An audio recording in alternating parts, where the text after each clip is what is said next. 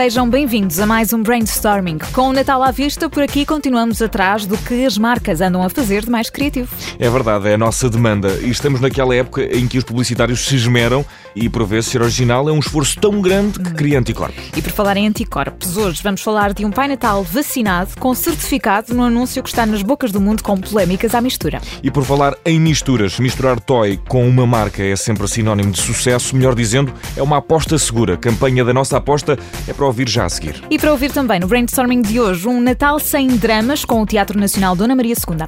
Mais à frente, Ana Filipe Rosa vai estar eh, à conversa com o Francisco Guimarães, treinador desde os 15 anos, tem livro lançado e é um jovem poço de ideias. Eu sou o Vicente Figueira. Eu sou a Ana Filipe Rosa. Para já, vamos à boleia da Tesco rumo a um Natal com certificado. This year, nothing's stopping me. Está nas bocas de meio mundo. O novo anúncio de Natal da cadeia de supermercados inglesa Tesco quer unir as pessoas no Natal com o mote Nothing is Stopping Us. Deus os ouça. É um anúncio com claras alusões às restrições que nos maniataram, não há outra maneira de dizer, o Natal do ano passado. São vários os momentos deste spot em que a Tesco mostra personagens a resolver situações que, sem força de vontade e com outras regras, teriam o condão de estragar o Natal. O grande momento de levar as mãos à cabeça é quando o Pai Natal chega ao Reino Unido e é confrontado com a hipótese de ficar em quarentena. Tudo se resolve quando o velho de barbas exibe nada mais, nada menos do que o certificado digital de vacinação contra a Covid-19. Ah, e com o mundo como está, já nem o velhinho Pai Natal escapa à indignação. Foram chovendo críticas e mais críticas a esta campanha da Tesco. Alegam algumas delas que este vídeo é discriminatório e que pressiona as pessoas a vacinar-se. É assim, Ana Filipa, a criatividade dá que falar. Hoje em dia, pelos vistos, também dá que reclamar. Foram 5 mil as queixas que chegaram à entidade reguladora da publicidade em Inglaterra. Mas ainda bem que o Pai Natal está vacinado, ainda por cima pertence a um grupo de risco. E por falar em risco, às vezes quem não arrisca, petisca. Uma casa com valores, toda a gente gosta. Ser criativo é ser ousado, é verdade, mas num mundo em que se apela ao risco, jogar pelo seguro é uma boa forma de inverter a lógica. E inverter a lógica, isso sim, é original, sobretudo quando falamos de uma casa de apostas. E há figuras que são unânimes e por isso a nova campanha da nossa aposta aposta pelo seguro e traz uma canção de Toy para divulgar a nova promoção. 10 euros grátis a quem se inscrever no site da Casa de Apostas. Uma casa com valores que toda a gente gosta, é a frase desta campanha. E como toda a gente gosta de Toy, não há como negá-lo. Jogar pelo seguro aqui é eficaz e nos dias que correm, neste mundo repleto de falhas, ser eficaz é já de si bastante criativo. E Ana, sabes em que é que eu não sou nada original e muito menos eficaz? No quê? Presentes de Natal. Nunca me ocorre nada, é um drama. Que exagero! Não é, Ana, não é. Arranjar presentes de Natal é um horror psicológico. Eu, pelo menos, sou confrontado com a minha própria falta de criatividade todos os anos, não falha, dia 25. Criativo seria alguém ou alguma coisa que me livrasse disto. Oh Vicente, desculpa, mas isso não é um drama. Não sou eu que o digo, é a nova campanha de Natal do Teatro Nacional Dona Maria II. O Natal não é um drama. Presentes de Natal, não, não, não, não, não. Sim. Ai, mas que drama, que drama, que drama. Natal não é um drama, é a ideia que o Teatro Nacional Dona Maria II nos propõe. A equipa de comunicação do teatro lembrou-se de transformar a atriz Rita Blanco na própria Rainha Dona Maria II para promover o voucher de Natal eh, do teatro. E é bem visto oferecer um voucher eh, que leva ao drama para acabar com o drama, que é encontrar um bom presente de Natal. E para acabar com os teus desabafos, Vicente Figueira, vamos avançar no brainstorming? É justo, é muito justo. Já a seguir, vamos estar à conversa com Francisco Guimarães. É treinador desde os 15 anos e tem um livro que, no fundo, convocou algumas das melhores cabeças do país para um brainstorming.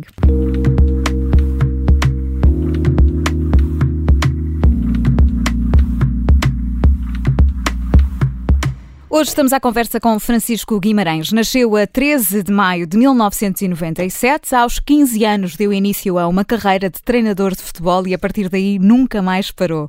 Comentador de futebol, está na Faculdade de Letras a estudar Artes e Humanidades. E os nossos ouvintes nesta altura estão, estão a perguntar-se porquê o Francisco num programa de marcas. Ora, o Francisco é por si só uma marca que faz a diferença entre os jovens desta geração. Um programa como o Brainstorming aposta sempre na criatividade e, portanto, achamos por bem ter alguém que faz todos os dias uso dela para construir um mundo mais equilibrado.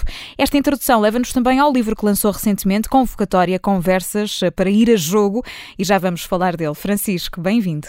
Obrigado, Ana. Obrigado pela disponibilidade. Ó Francisco, vamos começar pelo início de, de toda a tua história. Porquê o, o, futebol na versão treinador se os miúdos querem é pegar nas chuteiras e ir para dentro do campo jogar? Eu também queria, eu também queria. Só que depois a falta de talento, por um lado, e o gosto pelo jogo, pelos bastidores, pela técnica, pela tática, principalmente também pela liderança, fizeram-me perguntar, e por que não? E por que não outra via também no futebol, mas, mas de Porquê outra que os miúdos não pensam tanto nisso, Francisco? Eu acho que agora já pensam. Acho que a figura do Mourinho também se tornou central para que essa decisão começasse a ser mais, mais regular e mais constante. Uh, mas até lá nunca. Uh, é, é sempre preciso alguém que, que no fundo seja um farol para que as pessoas comecem a ir por esse caminho.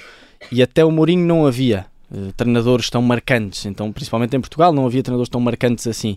E a partir daí as pessoas começaram a perceber que era possível ser treinador não sendo jogador de alto nível, era possível ser treinador com uma formação académica Uhum. uh, e portanto o Mourinho ajudou ali a abrir muitas portas e comigo não foi, comigo não foi exceção e portanto juntando a isso as duas, as duas coisas que eu, que eu tinha dito, falta de talento e o gosto pelos bastidores, f- acho que foi, as- foram as circunstâncias perfeitas para eu ir por ali. Estiveste na Índia, não estiveste? Como é que, como é que foi?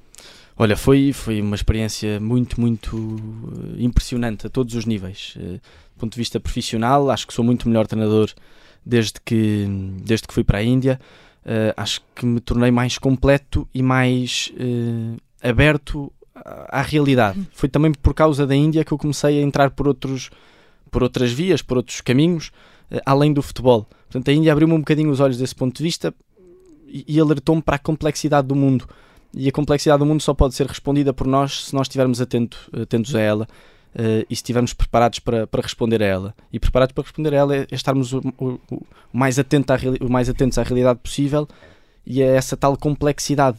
O mundo, por um lado, pede-nos formação técnica e específica.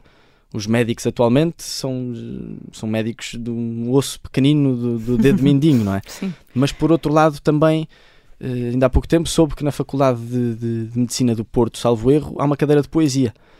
E portanto, por um lado, é o lado técnico, e específico e especializado, por outro lado, é a tal complexidade de um mundo que é feito de muitas coisas só e muitas coisas aparentemente antagónicas, mas que no final de contas tudo se, tudo Mas se foi junta. um grande choque de realidade quando, quando lá chegaste, não é? Imagino. Sim, a imagino todos que os sim. níveis. Cultural, não só na comida, na língua, eh, a dualidade entre a extrema pobreza e a extrema riqueza.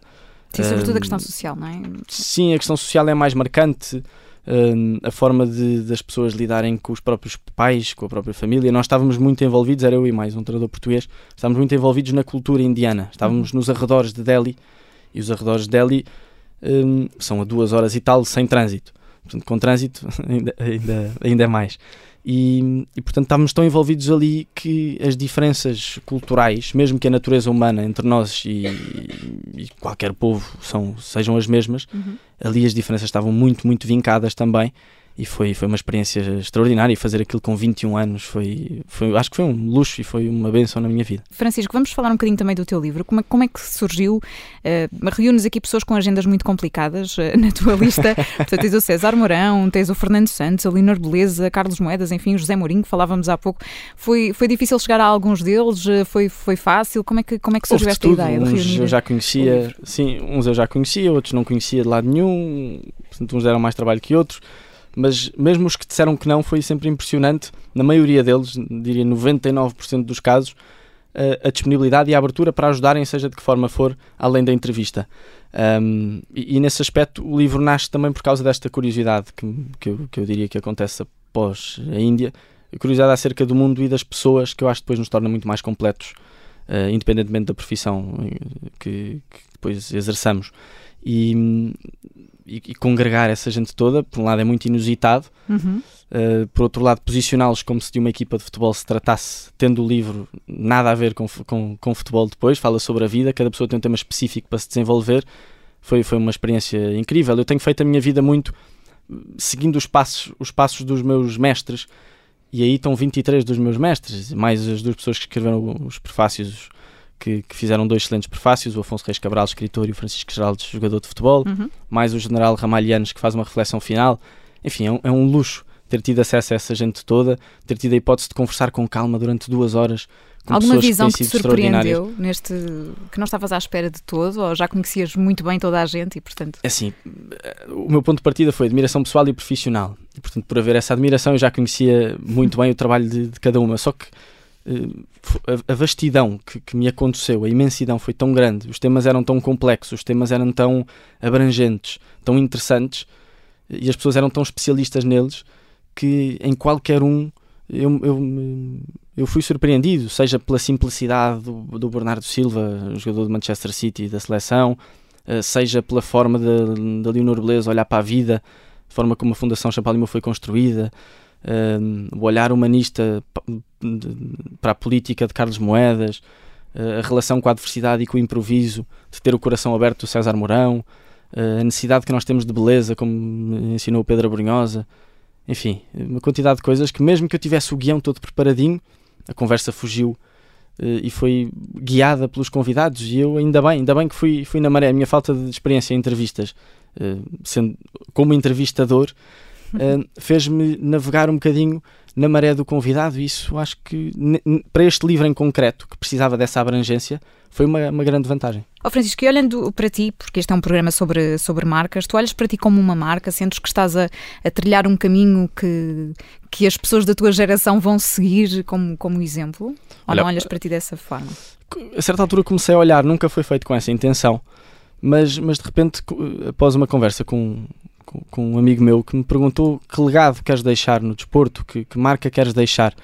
Uh, que figura queres ser quando já não, já não estiveres, ou mesmo enquanto estás aqui, o que é que queres representar enquanto, enquanto pessoa e enquanto valores. E, e isso marcou-me muito e comecei a pensar, realmente há qualquer coisa que nós devemos trazer sempre connosco, independentemente da, do, do meio profissional.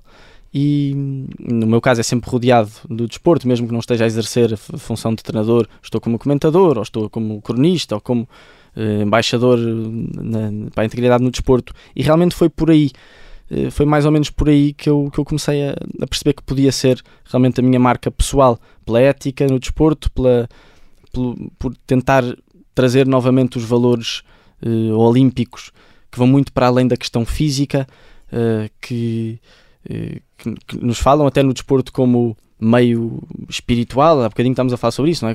como meio para a pessoa se conhecer, como meio para, para a pessoa se relacionar com os outros.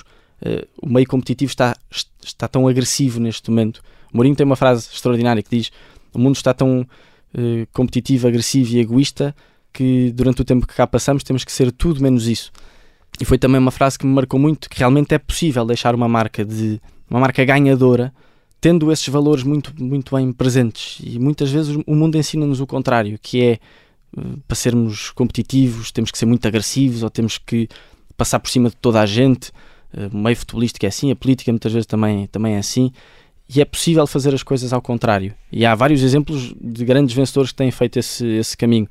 E portanto, eu acho que a minha marca no, no, no desporto tem sido o tentar fazer esse, essa ligação muito constante entre o, entre o desporto e a vida, entre a importância de nos relacionarmos com outros meios. O futebol é um meio muito fechado e eu tenho tentado provocar eh, brechas e aberturas entre várias áreas para se relacionarem mais com o futebol. Uh, e portanto tenho tentado ir por, ir por aí. Achas que há demasiadas ideias feitas ainda relacionadas com, com o futebol e em Portugal em concreto? Dizias isso, não é? Que o meio é muito pequeno, é, às vezes é muito difícil marcar a diferença. Sentes isso?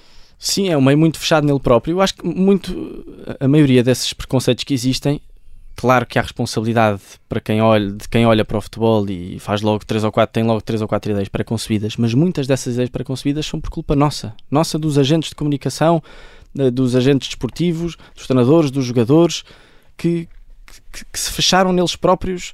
E por mim falo também, muitas vezes há esta necessidade de dizer só pode estar no futebol quem, quem, quem conhece muito bem o meio ou quem esteve, quem vive, nasceu nele.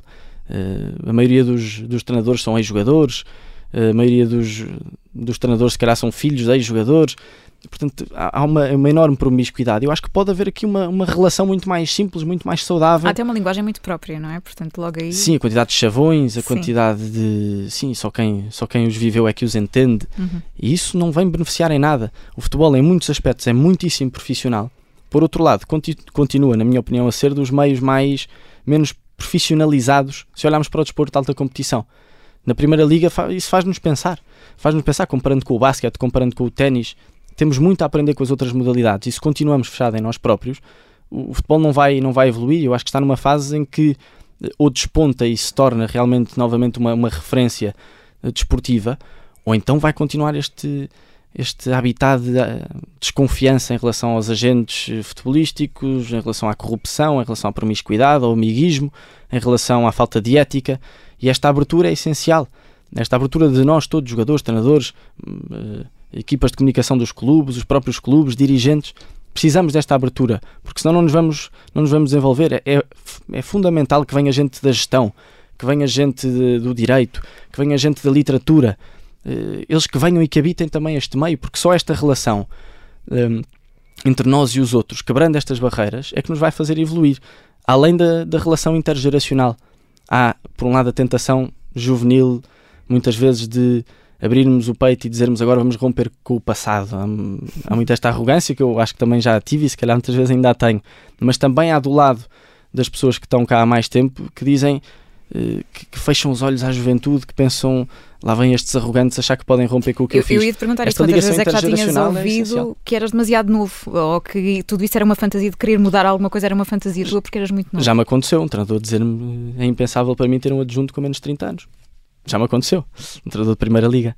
Um, e portanto eu acho que isto conta um bocadinho, não conta tudo, porque também tem havido gente extraordinária. Aliás, um, a minha vida tem sido feita com pessoas que pegam em mim e, claro. que me puxam pelo braço, uhum. no futebol uh, e noutra área e noutras áreas. Mas a, a relação intergeracional é, é essencial para, para a evolução, esta diversidade. Uh, a sociedade só se, só se completa e só, só se inova se houver esta, esta, esta relação uh, que, é, que tem que ser umbilical, porque senão não vamos ver mal lado nenhum e vamos estar constantemente a, em, em, barreiras e em conflitos. Para onde é que queres levar a tua marca, Francisco? Ui. Boa pergunta. Para onde em que aspecto?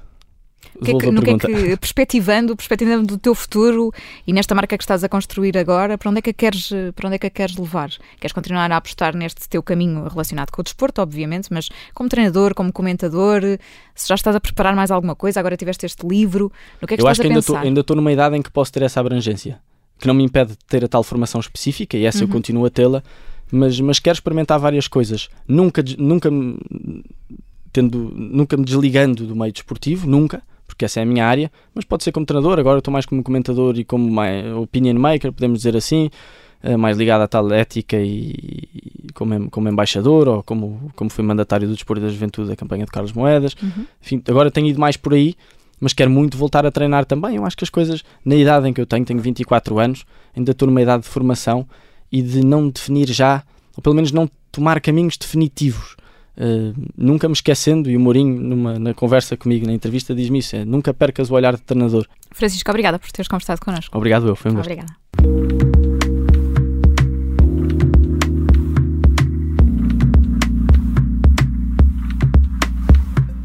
Estamos quase a arrumar a trouxa de mais um brainstorming que nunca o faremos sem antes eh, fazer também a habitual ronda pelos destaques da semana. E começamos eh, com uma campanha de contra-natal. A Taco Bell eh, do Reino Unido lançou uma campanha que se destaca de todas as outras por nos propor que não falemos do Natal. No vídeo que dá corpo a esta campanha, a Taco Bell destaca a quantidade de aniversários que são esquecidos todos os anos eh, por terem lugar no mês de Natal e mostra-nos a história de diversos indivíduos que não gostam do Natal por terem nascido no mês em que é celebrado. Parabéns esquecidos, presentes não oferecidos, este tipo de coisas. Para que um jantar de Natal quando se pode comer tacos? É a pergunta final desta campanha e eu não consigo pensar em nenhuma resposta razoável. O objetivo da campanha era chamar a atenção através do desafio e da graça. Até aqui tudo certo, mas convencer as pessoas a não falar de Natal. Uh, boa sorte com isso. Pois lamento imenso, mas é de Natal que vou falar agora. É o mais inevitável de todos os assuntos. E para celebrar a quadra, a marca de roupa Pull Bear lançou nas redes sociais o Christmas in Hawaii. Um mini-jogo de arcade que se joga através de filtros de Instagram. O Natal é realidade aumentada, é, é um bom resumo de tudo isto. Neste jogo é possível controlar a personagem do Pai Natal, navegar pelo catálogo de produtos da Pull Bear e criar uma lista de artigos desejados para partilhar com outros utilizadores. Assim, até se dá umas dicas para presente de Natal, não é? Umas indiretas. Joga-se um jogo, dá-se sugestões, dois coelhos de uma cajadada só. O brainstorming está, está de volta para a semana para marcar o ponto e espreitar mais atos criativos como este. Até lá. Até lá e vai ser bem mais perto do Natal. Ui. Ui, muito medo.